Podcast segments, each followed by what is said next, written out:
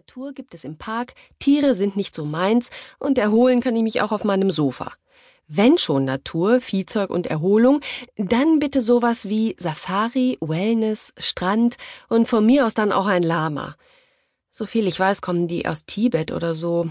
Da wird's auch wohl verdammt noch eins einen Wellness-Tempel geben, der für unsere Leserinnen interessant ist. Sieh's mal so.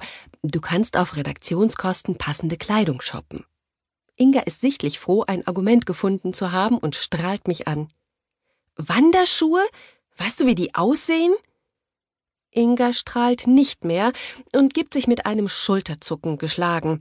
Ich packe eine Handvoll Schokorosinen auf die Untertasse und trotte zu meinem Schreibtisch. Ich teile mir das Büro mit Inga.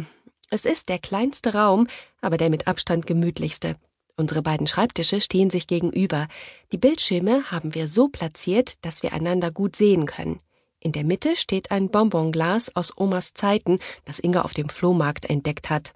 Meistens ist es gut gefüllt mit Himbeerbonbons aus der kleinen Manufaktur in den Hackischen Höfen. Aber weil heute nicht mein Tag ist, ist das Glas leer. Ich notiere mir innerlich, Süßkram zu kaufen, tröste mich mit den Schokorosinen und lasse mich auf das rote, durchgesessene Sofa plumpsen, das wir zwischen die Aktenschränke an die Wand hinter meinem Schreibtisch gequetscht haben. Auf Ingas Seite steht zwischen den Büroschränken in Stahlgrau ein knallrotes Regal. Keiner weiß, wie es jemals in die Redaktionsräume kam, keiner wollte es haben, als die Donatella ins neue Gebäude gezogen ist. Also haben wir es adoptiert und seitdem dient es uns als Lager für alles, ohne dass man nicht vernünftig arbeiten kann. In roten Pappkartons lagern lebenswichtige Dinge wie Puder, Lippenstift und Deo, Ersatzzahnbürsten, Haarbürsten, Fusselbürsten, Tampons, Binden, Aspirin, Nagelfeilen, ein gutes Sortiment an Lacken in allen Farben und jede Menge Feinstrumpfhosen als Ersatzpaare und im Karton ganz unten links Raumspray. Aktuell Granatapfel Vanille. Das brauchen wir nämlich dann und wann, wenn in unserem roten Salon Land unter ist und wir ganz schnell den Aschenbecher brauchen, um die geheimen Geheimzigaretten darin auszudrücken. Eigentlich ist das Rauchen in der Redaktion sowas von streng verboten, aber das ist mir jetzt sowas von egal. Außerdem raucht bis auf Paola jeder hier, die einen mehr, die anderen weniger. Inga holt also die Utensilien aus dem Karton, wobei sie sich bücken muss und ich mal wieder denke, dass ich mir für so einen Knackarsch die Hand abhacken lassen würde. Oder, naja, ein Fingernagel. Dann reißt sie das Fenster auf und klemmt sich neben mich auf die Couch. Der einzige Nachteil an unserem Büro ist die Aussicht. Da ist nämlich keine.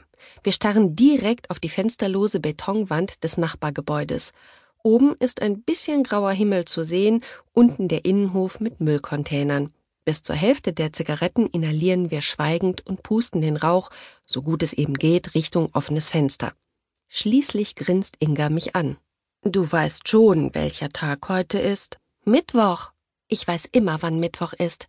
Erstens ist da immer Konferenz, zweitens ist dann das Wochenende schon in Sicht und drittens läuft dienstags meine aktuelle Lieblingsserie The Walking Dead. Zombies, Blut. Manchmal brauche ich sowas. Ja, schon. Inga grinst mich an. Ich meine das Datum. Hast du Geburtstag? Ich verschlucke mich fast am Rauch, nicht auszudenken, wenn ich den Ehrentag meiner liebsten Kollegin und Freundin vergessen hätte. Andererseits, der war doch erst, da haben wir doch neulich erst einen astreinen Absturz mit reichlich Cocktails hingelegt. Du, also irgendwie. Ich? Das wüsste ich aber. Es sei denn, du meinst die Trekking-Tour und dass ich durch die Lamaspucke im Gesicht hinterher wie neu geboren aussehe. Ich knirsche mit den Zähnen. Ja, jetzt vergiss doch mal die blöden Viecher. Überleg mal, was war heute vor acht Monaten? Inga drückt ihre Zigarette aus und sieht mich erwartungsvoll an. Ich nehme einen letzten Zug, puste den Rauch aus, starre in die graue Wolke und blinzle die Tränen weg. Marvin, Bingo, seit acht Monaten bist du die Flachpfeife los. Inga springt auf und verstaut den Aschenbecher in seiner Kiste. Dann zückt sie das Raumspray und nebelt Granatapfel Vanille in die Luft. Herzlichen Glückwunsch. Ich versuche zu lächeln, kann ich aber nicht. Oder wenn, dann nur ein bisschen. Das feiern wir. Meine Kollegin setzt sich an ihren Schreibtisch und strahlt mich an. Und zwar so richtig. Ich versuche einigermaßen glücklich auszusehen, bin mir aber nicht sicher, ob mir das gelingt.